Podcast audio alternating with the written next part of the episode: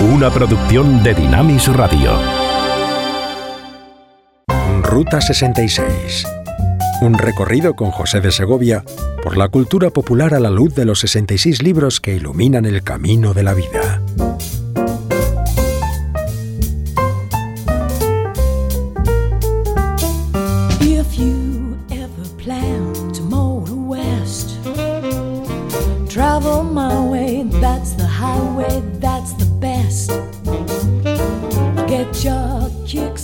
Nuestra vida está marcada por rupturas que inevitablemente muchas veces no logramos explicar, pero que tienen que ver con la manera en que vivimos tan absortos de nosotros mismos, tan llenos de nuestro ego que todo lo inunda. Hoy en nuestra parada en el viaje de la vida, a la luz del libro de los libros, pensamos en la realidad de esa ruptura.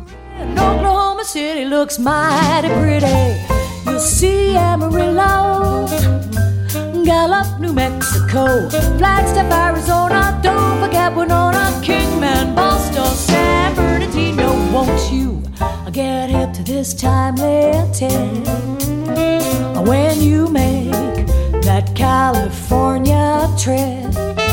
Come on, get your kicks on Route 66. La sintonía está a cargo de Fee Cullen, eh, que era una cantante con un grupo de finales de los 80 que se llamaba China Rouge, eh, y que se trasladó luego al Canadá, donde cambió bastante su estilo musical y hizo discos como este con clásicos eh, del estándar de Ruta 66. La ruptura de Jesús con muchos de sus seguidores vino por el anuncio que hace de su muerte, algo difícilmente compatible con las expectativas mesiánicas que de él tenían.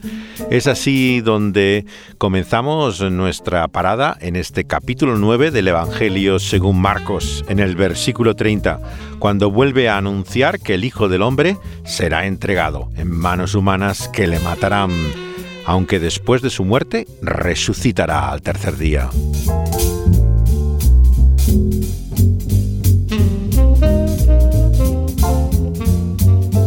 El anuncio de Jesús provoca una disputa entre sus propios discípulos, que lo que están debatiendo es quién será el primero de los doce cuando ese su reino venga. Y Vemos aquí algo del carácter, sin lugar a dudas, indudablemente mezquino que tenemos como seres humanos.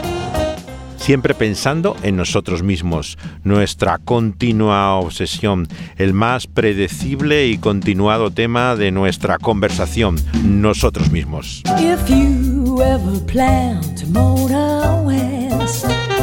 Travel my way, that's the highway, that's the best. Come on, get your kicks on Route 66. Well, it winds from Chicago to LA. More than 2,000 miles all the way. Get your kicks on Route 66. Esta preocupación eh, por uno mismo que le lleva a estar siempre en el centro de atención. Sobre lo que canta también Steve Taylor con su banda Soundbound eh, eh, que formó para el Festival de Greenbelt el año 1985 en que estuve presente en primera fila escuchando lo que luego sería este álbum llamado Limelight junto con 20.000 personas en el castillo de Ashby, Inglaterra en lo que fue uno de los mejores momentos eh, del hijo de este pastor bautista Steve Taylor.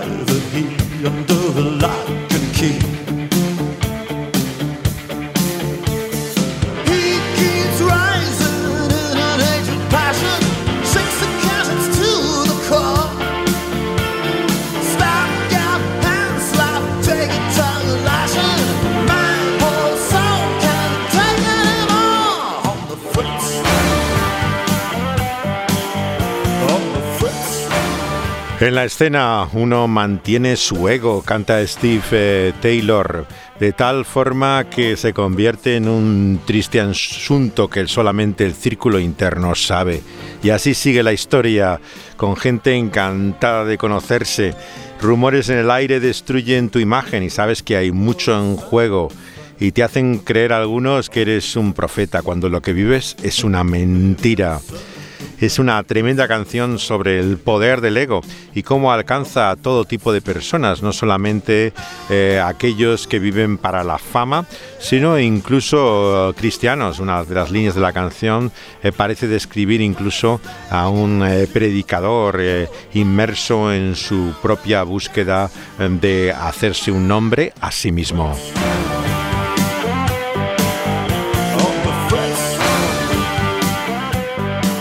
En este capítulo del Evangelio de Marcos, tras haber dado ese giro en el capítulo 8, vemos que en este 9 eh, empieza a hablar con toda claridad Jesús de que va a sufrir la vergüenza y el rechazo.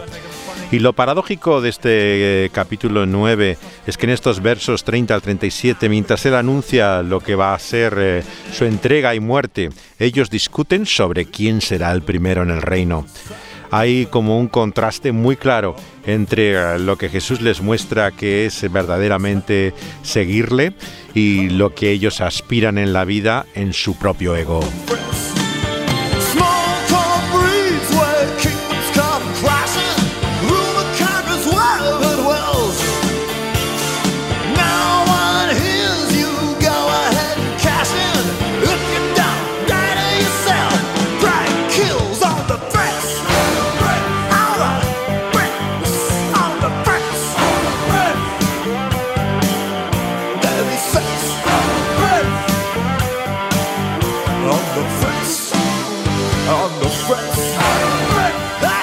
La versión en vivo esta vez del tema On the Fridge, eh, que era el título de lo que fue el concierto que hizo en Greenville, en el cual estuve presente ante 20.000 personas, que grabó luego y se emitió en DVD.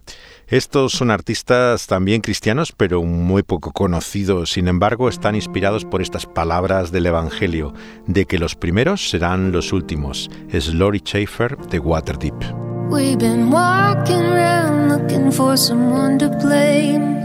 Staring at the clouds, taking in the rain. I never would have guessed, never would have dreamed you'd swallow the great lie, become a machine. You can think you're in the clear, think you're on the path. Well, I know you, honey, you know better than that. Is full of fear, it can make you blind, hurt your neighbor for food, make you lose your mind and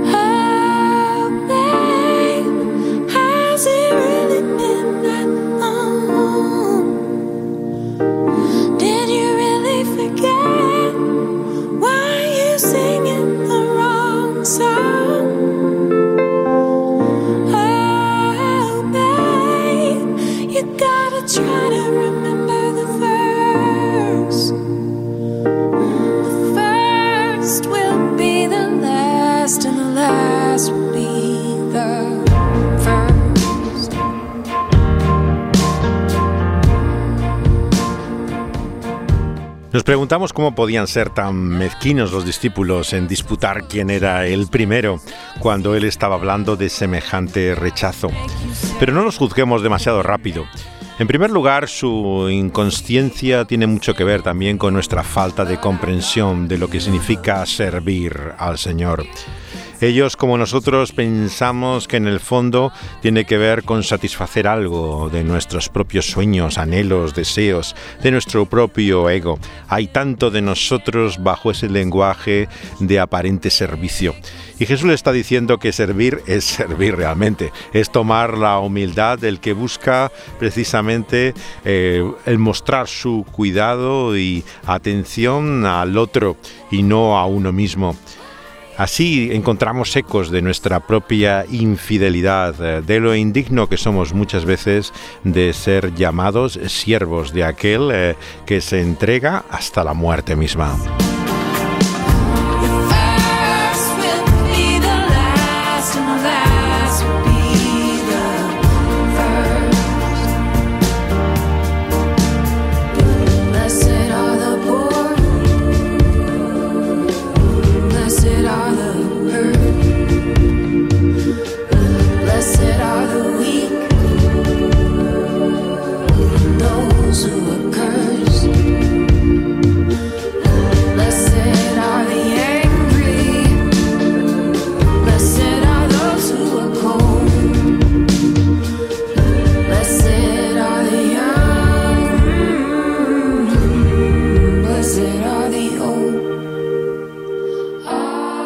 Jesús no tiene otra manera mejor de grabar indeleblemente la lección que quiere dar a sus discípulos que llamando a un niño. Un niño era en una casa como la que él estaba no solamente el menor, ¿no? sino alguien que no tenía ningún papel, a quien nadie prestaba atención, nadie le iba a preguntar su opinión, no se preocupaban de él. Significaría una humillación. Y esto es lo que Jesús quiere enseñarles a poner al poner a aquel niño en medio suyo mostrarles cómo el orgullo es un mal detestable que cierra las puertas del reino de los cielos y cómo los criterios de este mundo son tan diferentes a los de su reino. El que fuere el menor entre vosotros será el más grande. Y sentirse menor parece una humillación, pero sin embargo, para él es la auténtica grandeza. Y es el ejemplo supremo que el propio Señor nos da cuando se humilla hasta lo sumo. Y vemos que nos indica también que así como Él nos recibe, así nosotros debemos eh, recibir como a los niños en esa actitud que Él muestra a sus discípulos, eh, colocando también a esta criatura en medio suyo.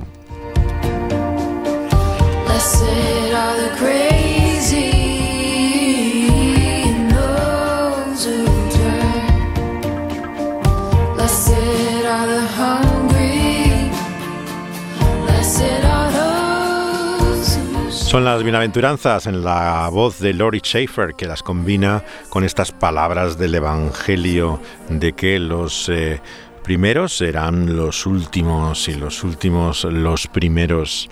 Una de las que más ha inspirado, sin lugar a dudas, a muchos, incluso no creyentes, eh, conocen estas palabras del Evangelio.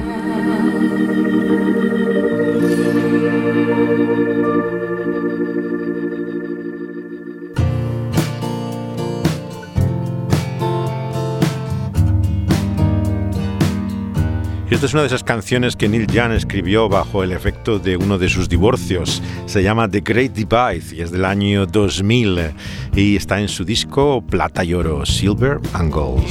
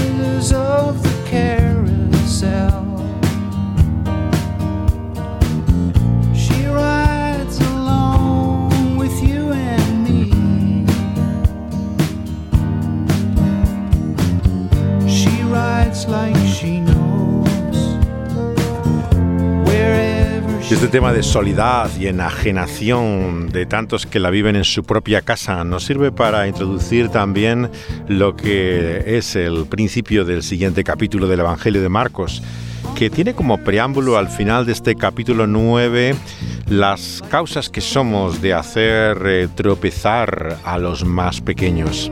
Jesús concluye tras eh, mostrar eh, la generosidad que deben tener para todos aquellos que actúan siguiéndole a él, aunque no pertenezcan a su propio grupo. Les habla también em, de cómo eh, podemos ser de obstáculo e impedimento para aquellos que llama los pequeñitos. Y es a continuación que en este capítulo 10 plantea toda la cuestión del divorcio. Cuando llegando a la región de Judea, al otro lado del Jordán, vuelve el pueblo a sentarse juntamente con él y les está enseñando. Vienen los fariseos y para tentarle, como en una trampa, le preguntan eh, cuál es su posición respecto al divorcio.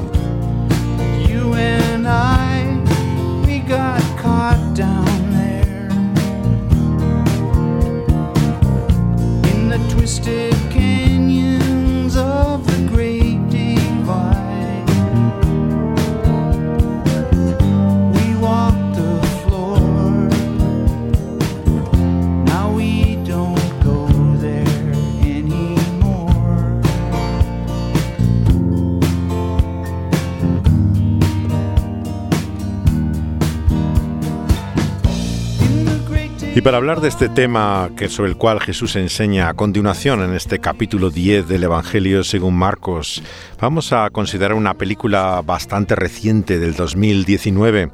En este nuestro viaje y ruta por los 66 libros de la Biblia, consideramos últimamente una película con especial atención, pero vamos alternando lo que son clásicos de la historia del cine con eh, películas contemporáneas. Regreso a Hope Gap es una película del 2019 basada en un texto y con la dirección de William Nicholson, al cual muchos creyentes conocen por su obra sobre C.S. Lewis, Tierra de Penumbras. Pero esta es la historia de su propio divorcio y la tragedia uh, de lo que vivió en Hope Gap. Cuando era un niño, íbamos a una cala bajo los acantilados llamada Hope Gap. Al bajar la marea, aparecían pequeños charcos entre las rocas. En ellos había diminutas criaturas marinas.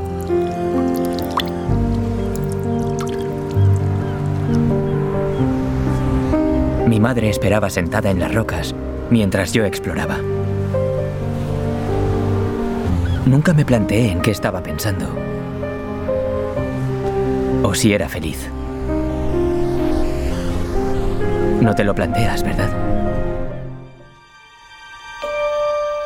William Nicholson no se ha prodigado mucho, aunque es el autor de grandes obras de teatro, guiones y películas como esta que él mismo ha dirigido, pero es sobre todo particularmente conocido por eh, Tierras de Penumbra no solamente por los cristianos, sino por la sociedad británica en general. Él fue quien le introdujo a la historia del divorcio de Joy Gresham, la esposa eh, de C.S. Lewis, y lo que fue su matrimonio y con todos los problemas que supuso en su medio. Pero pocos son conscientes de que Tierras de Penumbra trata también sobre eso, sobre el divorcio y la realidad de la dificultad de ese nuevo matrimonio. Y es por eso que se acerca a esta historia en su primera versión para la BBC, que fue como yo la conocí la primera vez que escribí sobre ello, el año 85, que fue emitida también en televisión española, en su día en los años 80. Pero la versión que todos conocen sin lugar a dudas es la de Richard Attenborough, la que hace luego con Anthony Hopkins y Diva Winger y que eh, refleja claramente, eh, por un lado, la fe, el problema de la enfermedad y la muerte de su esposa eh, recién casados y todo lo que es el descubrimiento de su amor tardío y el llamado problema del dolor. Esta película, por lo tanto, tiene mucho más que ver que de lo que parece con Tierras de Penumbra. En Hope Gap habla de su propia experiencia, hay que eh, decir que eh, William Nicholson está educado como católico, pertenece a esa minoría británica eh, que no es de origen anglicano, sino católico, cuya doctrina, como muchos saben, no acepta el divorcio como tal, acepta la anulación matrimonial, pero no un nuevo matrimonio en modo alguno desde el punto de vista católico. Y por lo tanto, este es un tema que al vivirlo en su propia experiencia, Nicholson lo refleja en esta historia de una forma extraordinaria. Para ello recurre a una actriz norteamericana eh, que sin embargo habla eh, cosa rara con un acento británico bastante logrado, que es Annette Benningham. Ella hace de la esposa de Bill Nighy, este maravilloso, increíble actor inglés, ¿no? Eh, que es sorprendente. Y esto es el momento en el cual nos lo introduce en su casa en esta localidad costera de Gran Bretaña cuando está a punto de venir precisamente su hijo de visita que vive solo y están preocupados en cierta forma por eh, su dificultad para socializar y, y, que le interpreta de una forma magistral Josh O'Connor, que es el que hace del actual rey de Gran Bretaña, Carlos, eh, en la serie The Crown. Es un actor realmente prodigioso. Yo creo que este chico es fantástico cómo transmite sus personajes y también el del hijo de esta familia familia eh, que interpretan Annette Bening y Bill Nighy. ¿Crees que es feliz? Creo que está feliz en su piso. ¿Tú crees? ¿Allí solo? Bueno, sí, está solo. Pero así hace lo que quiere. No discutes por quién friega. Usas un plato, lo lavas y lo vuelves a usar. No te falta leche, solo la bebes tú y sabes cuánta te queda en la nevera. Son pequeñeces, lo sé, pero tienen valor. Pues parece que lo envidies. No, No creo que sea bueno para nadie. Escondido en un agujero, todo será siempre lo mismo. Jamie, tardarás mucho. No, mamá. Pongamos velas para celebrar que Jamie ha venido. sí, ¿por qué no? La próxima semana cumplimos 29 años de casados. Sí, creo que sí. ¿Tienes algo pensado? ¿Qué quieres decir? Que sí, saldremos a cenar. Si es lo que quieres, No, no lo es. no lo es. No. Vale, no saldremos. Oh, por el amor de Dios, Edward. ¿Es que he dicho algo malo? Te pregunto si saldremos a cenar por el aniversario y me contestas que sí quiero. Te digo que no y me dices que vale. Pero yo sí que quiero salir en el aniversario. ¿Para qué lo digo si no? ¿Y por qué dices que no? Porque no quiero hacerlo porque yo quiera. Quiero hacerlo porque tú quieras.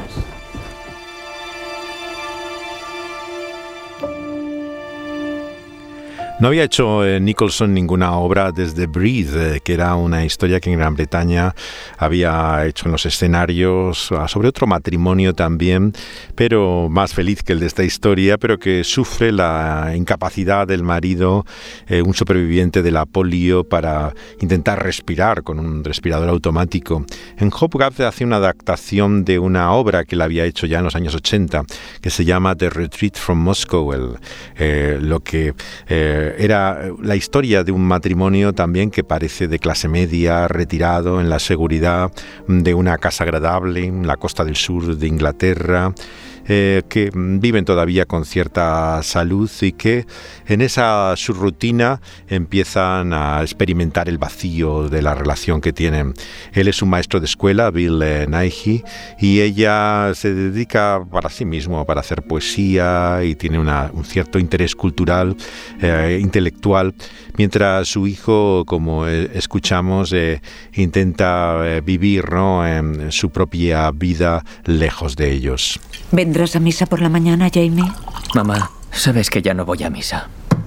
¿Por qué no? ¿Has dejado de creer en Dios? Más o menos. ¿Por qué? ¿Por todo el sufrimiento del mundo? En parte sí, por eso. Pero no lo ves. Justo por eso tiene que existir Dios.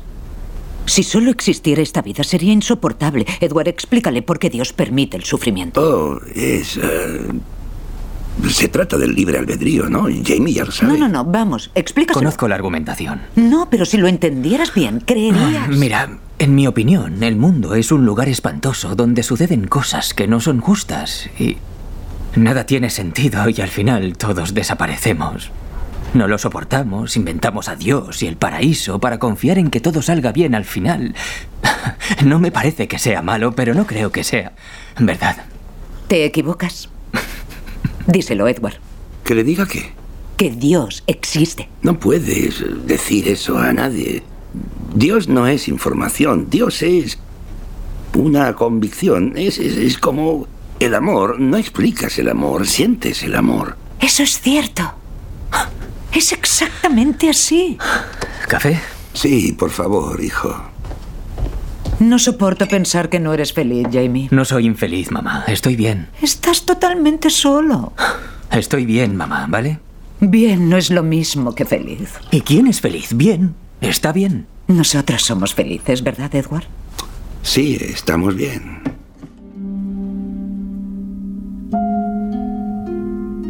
Magistral los diálogos siempre de Nicholson en sus obras de teatro y sus películas son de una increíble profundidad, sensibilidad, la percepción de lo complejo y extraño de la vida tan claramente caracterizada en estos personajes con un trasfondo también religioso como él mismo tiene.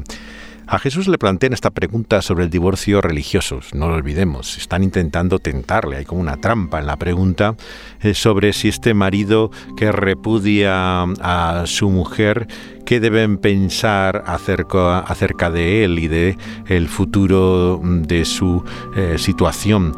Y entonces eh, le, responden diciendo que manda a Moisés. Jesús eh, plantea, por lo tanto, el papel de la ley, la autoridad sobre estas cuestiones éticas. Y ellos contestan que Moisés permite dar la carta de divorcio y repudiar también a su mujer.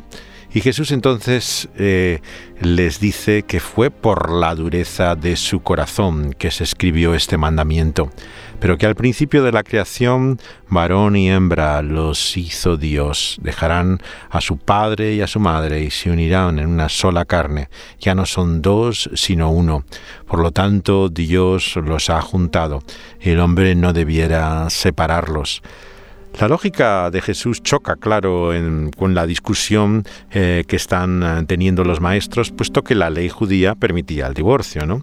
Entonces eh, Jesús si se contraponía a la ley judía estaba desautorizando a Moisés y a sus mandamientos, pero por otro lado veía en lo que habían convertido ellos el divorcio en que es tremendamente actual en una sociedad como la nuestra, en la cual se ha convertido en la realidad. Yo creo que la mayor parte de la mitad de la población ha tenido alguna experiencia directa, bien porque ellos mismos se han divorciado, porque son hijos de divorciados o sus propios hijos se divorcian. Eh, eso sería eh, incluso en las eh, estadísticas más conservadoras. Generalmente se habla de una cantidad mucho mayor, sobre todo si hablamos del efecto indirecto de- del divorcio. Y al llegar también a cierta edad, lo que ahora está aumentando muchísimo son los hijos también que cuentan su propia experiencia del divorcio, ¿no? Y están escribiendo libros, haciendo eh, películas, canciones que reflejan la amargura de su experiencia sobre ello. Por eso la historia de Hope que se ha estrenado en el 2020 en plena época de pandemia, eh, tiene sin embargo una singular fuerza. En primer lugar, por la interpretación de los personajes, que es, es- es magistral. ¿no? Eh, Yo no había visto a Annette Bening, la actriz norteamericana, mejor como está en este papel, en, esta mujer que no sabe si sentir compasión o irritación con ella. Realmente es, eh, que crea la tensión perfecta. Y Bill Nighy es este maduro actor británico que siempre eh, le da ese, aire, realmente es excepcional. Pero me ha gustado particularmente también eh, el, que hace el papel del hijo, ¿no? Ya cuando vi la serie The Crown de Netflix, creo que es uno de los mejores personajes que hay en la, en la serie, el joven eh, rey Carlos eh, de la actualidad, ¿no? Eh, que muestra esa esa capacidad que, que- tiene para, para ser vulnerable, mostrarse totalmente perdido en el mundo, ¿no? O sea, eh, realmente ganó para mis simpatías el actual rey de Gran Bretaña gracias a su personaje, más que lo que es él en la realidad, ¿no? Te hace sentir auténtica simpatía por este, por este chico perdido en la vida, como hace también aquí en el hijo de este matrimonio de Hope Gap. Somos felices, ¿verdad? ¿Por qué no íbamos a serlo? Algunas veces pienso que no hablamos. ¿Qué quieres decir con eso? Ya sabes, hablar como hace la gente. Ah, parece magia, ¿verdad? Lo ves, no hablamos. ¿Qué? Yo digo cosas. ¿Por qué tú no dices cosas? ¿Pero qué quieres que diga? Lo que sea. Lo primero que se te ocurra. Pues me fascinan los relatos de testigos de la retirada de Moscú. Ah, eso no es hablar, es wikipediar. Me refiero a hablar tú y yo.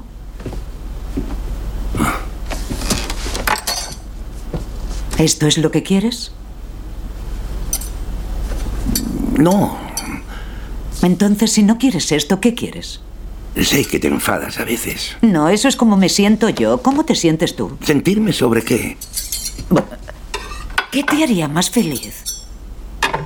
Mm, Que tú fueses más feliz. No, no, habla de ti. No quiero nada especial. Pero algo querrás. Hay algo entre dos personas que nos falta y desees tener. Sí, Dime el qué. no sé cómo explicarlo. Pues Piensa en una palabra cualquiera. La primera que se te ocurra. Soleado. ¿Soleado? Solo es una palabra, hay más. Vale, dime más palabras. No quiero hacer esto. ¿Por qué no? Solo lo empeorará. ¿Cómo lo empeorará? Porque diga lo que diga, estará mal. No puede estar mal, si es verdad. O será insuficiente. ¿Qué significa será insuficiente? Creo que quieres algo que yo no tengo. ¿Qué? Siempre tengo la sensación de que me equivoco. Me da igual quién se equivoque, solo quiero que estés Lo estoy, aquí. lo estoy, no, no lo estás. no lo estás. Es como si te escabulleras cuando no miro. No sé explicarlo de otro modo. ¿Pero qué estás haciendo? Sacar las cosas del desayuno. ¿Puedes dejarlo? Mírame. Ah. Dices que el amor no se explica, se siente, pero ¿cómo sé que me amas si nunca lo dices? Es algo que se entiende que está ahí. Aun siendo así, para ayudarme, por favor dilo. No puedo, ahora no significaría nada. ¿Por qué no? Solo lo diría porque tú me lo pides. No me importa. Es pueril, Grace. Dilo. ¿Por qué lo haces? ¿Por qué buscas siempre problemas? Esto no tiene que ver conmigo. Es tu problema. No vuelvas a decirme eso. Tú eres parte de esto, estás implicado, te guste o no.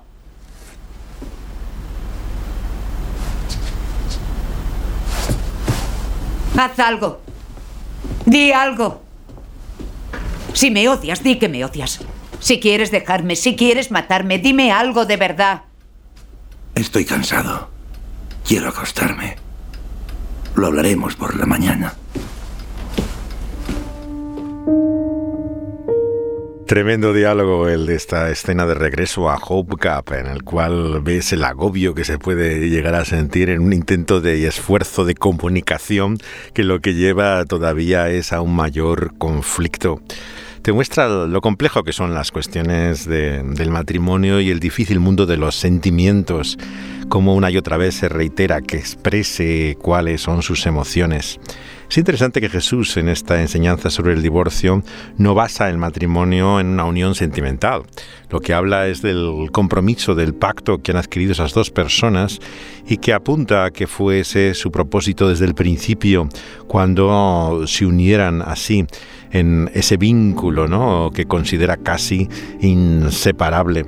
Lo que está mostrando es que cuando el matrimonio se basa simplemente en una emoción o un sentimiento, no es extraño, claro, que con tanta facilidad se rompa o se disuelva. Lo que está mostrando es eh, su base, ¿no? En el propósito creador de Dios de establecer una unión en la cual encontrar esa seguridad, ¿no?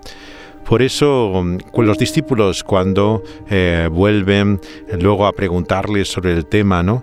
Le empiezan a, a inquirir, ¿no? Eh, ¿Qué significa entonces un fracaso matrimonial? ¿Es un adulterio? El que se ha casado, por lo tanto, con alguien divorciado está adulterando. Están inquietos ante lo que parece las excesivas exigencias de Jesús, ante eh, lo que significa la realidad continua, ¿no? De los problemas muchas veces en las relaciones que llevan a la ruptura del matrimonio.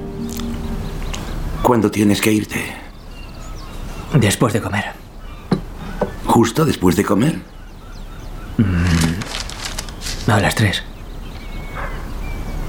Supongo que no te puedes quedar un poco más. Preferiría que no. ¿Por qué? Es que es un momento crítico. Sería mejor para Grace que estuvieras aquí. ¿Qué significa un momento crítico? Supongo que nos oíste anoche. No será siempre así, ¿verdad? No, no. ¿Por qué quieres que me quede? Me voy a ir.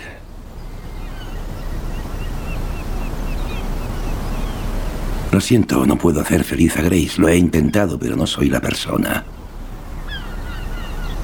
Además, aunque parezca ridículo, me he enamorado. Yo tampoco me lo esperaba. Dios, papá, ¿cómo ha pasado? Se llama Angela. Es la madre de un alumno de la escuela. El chaval tenía problemas y le he estado ayudando. Por Dios. Perdona, no, no quería decirlo así. pe- Pero, ¿qué pasa con mamá? Estará mucho mejor sin mí. No le doy lo que ella quiere. No lo supe hasta que conocí a Angela. Con Angela es fácil.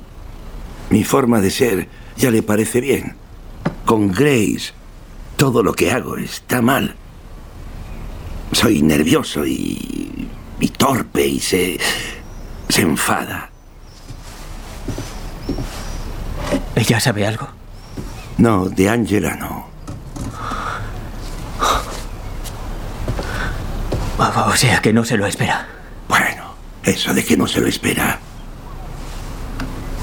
Todo va de mal en peor. Varias veces ella ha hablado de separarnos. No lo dice en serio. ¿Y por qué lo dice? Cree que hay algo no auténtico en su matrimonio. Pues podría tener razón. Pero no creo que quiera tenerla. ¿Qué hay detrás de todos nuestros conflictos y rupturas matrimoniales? Es lo que la Biblia llama el pecado. Jesús dice que es la dureza del corazón la que explica las leyes de Moisés sobre el divorcio. Es la raíz de, de toda desarmonía, el desorden, de la frustración con que tantas veces vivimos las relaciones. El corazón se va endureciendo y deteriorando, ¿no? Y vemos así como todo vínculo se agrieta y se produce la ruptura. La escuela del famoso rabino Gilel permitía el divorcio por cualquier causa, mientras la que de Samai solamente lo permitía por razones de adulterio, y había un debate, por lo tanto, hasta qué punto era legítimo cualquier divorcio. Los fariseos querían comprometer así públicamente a Jesús, enfrentarle al pensamiento judío. Sabían lo que Moisés había escrito, no preguntaban por ignorancia. Lo que eh, querían realmente era que él se posicionara, como se suele decir. Lo primero que recuerda es que el divorcio es consecuencia de esa dureza del corazón. Moisés no recibe un mandamiento de Dios para anular lo que era el matrimonio. Lo que provee es un cauce legal para ampararlo, para proteger en este caso a la mujer repudiada, que quedaba en ese desamparo total, y les lleva al principio, que es como él plantea todo problema ético. ¿Cuál era el propósito inicial? ¿no? El relato de Marcos difiere del de Mateo en dos puntos, ¿no? Omite las palabras por cualquier causa en la pregunta de los fariseos y también la cláusula salvo caso de adulterio que aparece en Mateo. En la respuesta de Jesús, ¿por qué no aparecen estas cosas? Quizá porque aludían a circunstancias de interés para los judíos difíciles de entender, para los que lo leyeran, que no fueran judíos, pero la escritura enseña que marido y mujer están en ese pie de igualdad sobre lo cual discrepaban judíos y romanos. Los judíos entendían que solamente el marido tenía derecho a iniciar ese trámite de divorcio, mientras que la ley romana la esposa tenía el mismo derecho que el marido. Pero a Jesús no le interesa esa discusión, lo que le interesa es mostrar cuál era el propósito de Dios y cuál es nuestro fracaso humano. Quiero irme. ¿Irte? Sí, ¿Irte a dónde? Hay otra persona. ¿Otra persona? Lo siento.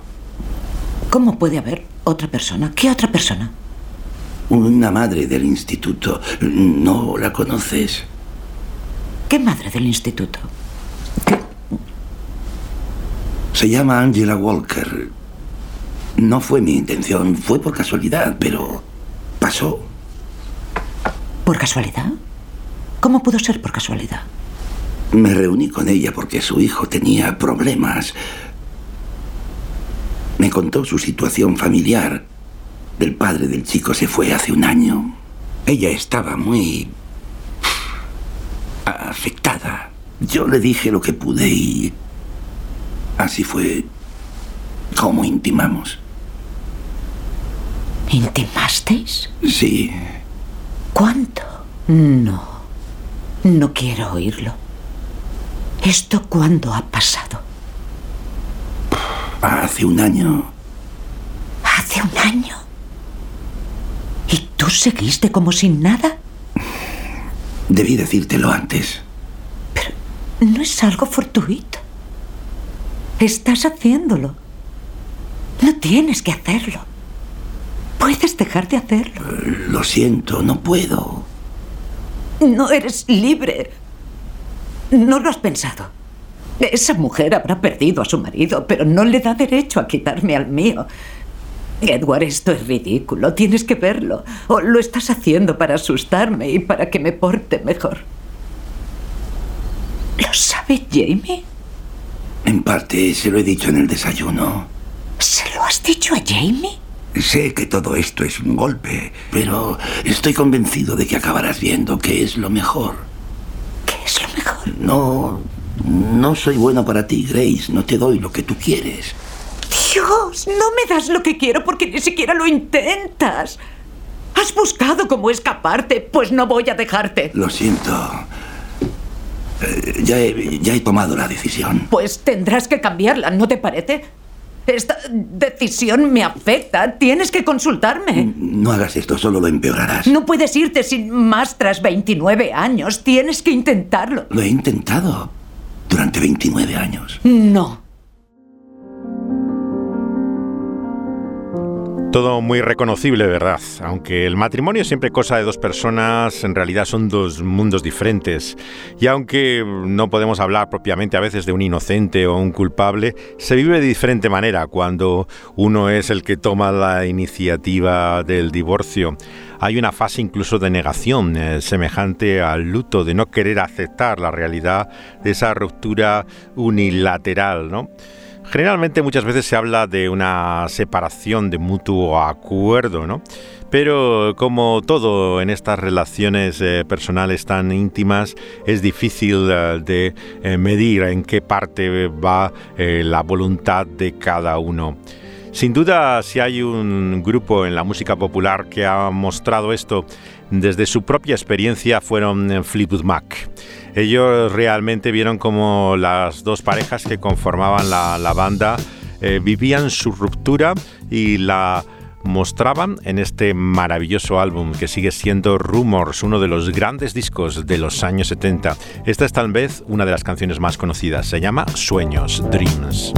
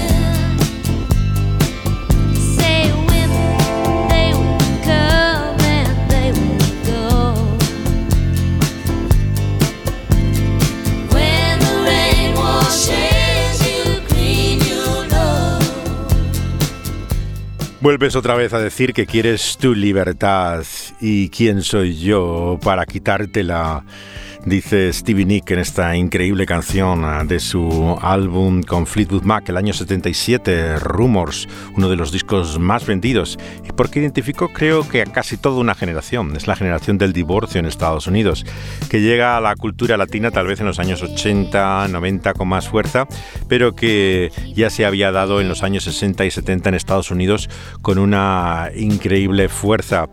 Y surge entonces una y otra vez la decepción, eh, no solamente ante las relaciones, eh, sino ante lo que podemos hacer eh, para cambiar nuestra propia vida.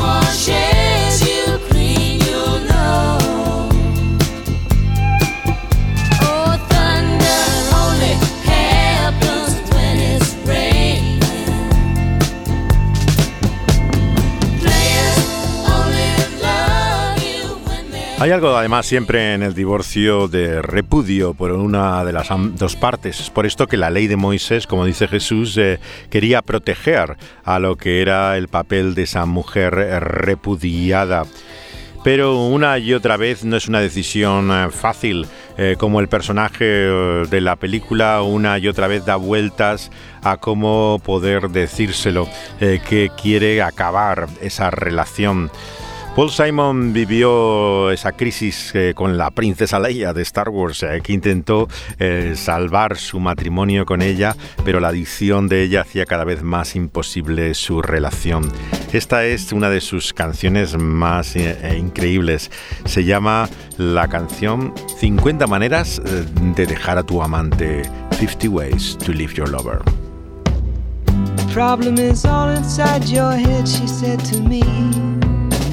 The answer is easy if you take it logically. I'd like to help you in your struggle to be free. There must be 50 ways to leave your lover. She said it's really not my habit to intrude. Furthermore, I hope my meaning won't be lost or misconstrued. But I'll repeat myself at the risk of being crude. There must be 50 ways to leave your lover. 50 ways to leave your lover. You just slip out the back, Jack. Make a new plan, Stan. You don't need to be coy, Roy. Just get yourself free. Or hop on the bus, Gus. You don't need to discuss much. Just drop off the key, leave, and get yourself free. Ooh, slip out the back, Jack. Make a new plan, Stan. You don't need to be coy, Roy. You just listen to me. Hop on the bus, Gus. You don't need to discuss much. Just drop off the key, Lee, and get yourself free. La búsqueda de la libertad por medio de la infidelidad. El ser humano es profundamente infiel, a diferencia de Dios, cuyas palabras y mandamientos son permanentes, Él permanece fiel también a sus promesas. Y esta es la única seguridad y fundamento que tenemos en la vida. Y el matrimonio, por eso, en el propósito de Dios originalmente es un pacto y una alianza al cual se nos pide fidelidad, más allá de los sentimientos, de las experiencias, los fracasos y nuestras derrotas. Es eh, un vago reflejo, si queremos, pero sin embargo, algo de lo que verdaderamente es Dios en esa relación de amor por el cual Cristo quiere ser no solamente nuestro amante, sino el esposo que sea unido a esa su novia por toda una eternidad.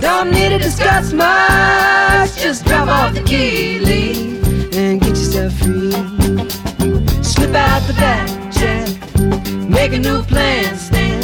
You don't need to be coy, Roy. You just listen to me.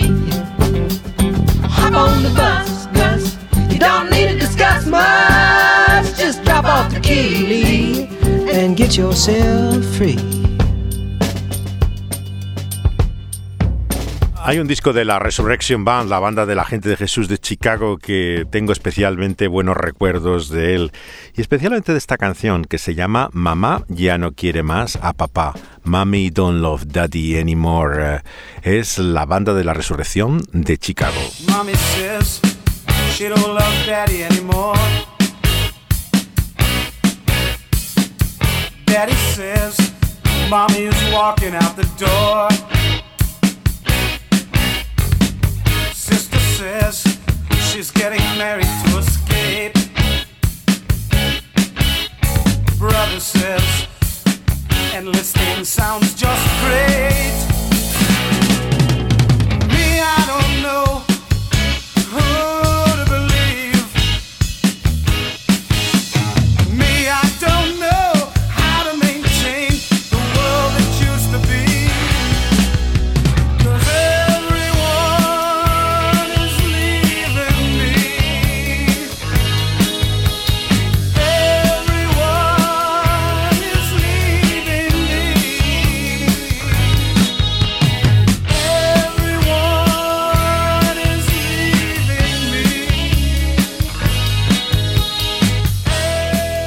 Todo el mundo me deja, dice la voz del niño, hijo de divorciados en la canción de la Rex Bounce.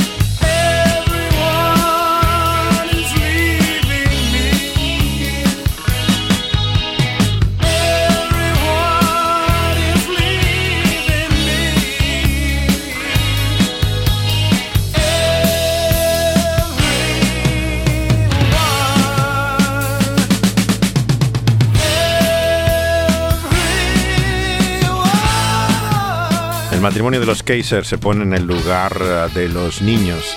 Y es interesante que Jesús a continuación de su enseñanza sobre el divorcio lo que nos habla es de ellos. Le presentan niños para que los toque y los discípulos le reprenden a aquellos que los presentan. Pero Jesús se indigna y les dice, dejar a los niños, venir a mí. No se lo impidáis, porque de los tales es el reino de Dios. Y el que no reciba el reino de Dios como un niño, no entrará en él. Toma en los brazos a un niño pone la mano sobre ellos y los bendice.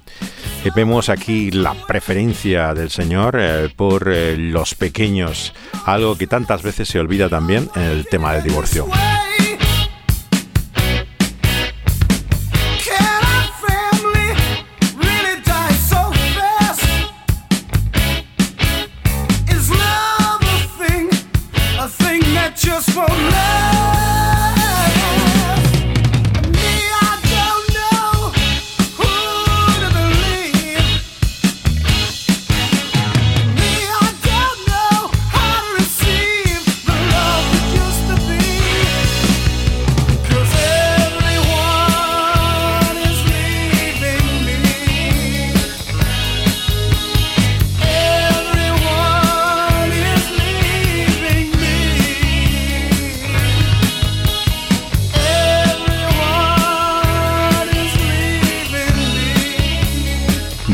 Favor, no me dejes, canta la Resbanz al final de esta canción. Mamá ya no quiere a papá más. Vemos que el Señor Jesús habla a continuación en este Evangelio según Marcos de los niños y nos pone su ejemplo también para entender lo que es la fe, ser como un niño.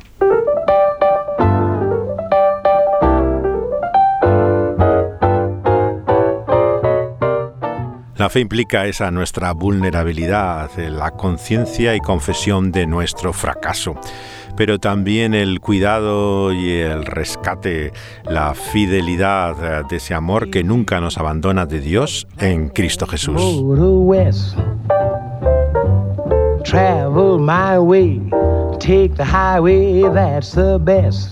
Seguimos nuestro viaje, pero volveremos a parar en la historia tal vez eh, conocida para muchos, pero sorprendente siempre de el joven rico. Eso es en este capítulo 10 del Evangelio según Marcos, en nuestra siguiente parada, en esta ruta 66. the way. Get your kicks on Route 66. Pueden escuchar todos los programas anteriores, no solamente cuando se emiten en vivo por Dynamic Radio, sino cuando son subidos a las plataformas de podcast. Están eh, muchos de ellos disponibles, eh, la totalidad en lo que es la plataforma de SoundCloud eh, y también en Evox, como El Pulso de la Vida, así como Spotify y bastantes, sobre todo de este Evangelio según Marcos, están en YouTube eh, disponibles. When you make that California trip. Ha estado cuidando del sonido Dani Panduro una vez más y José de Segovia hablándoles.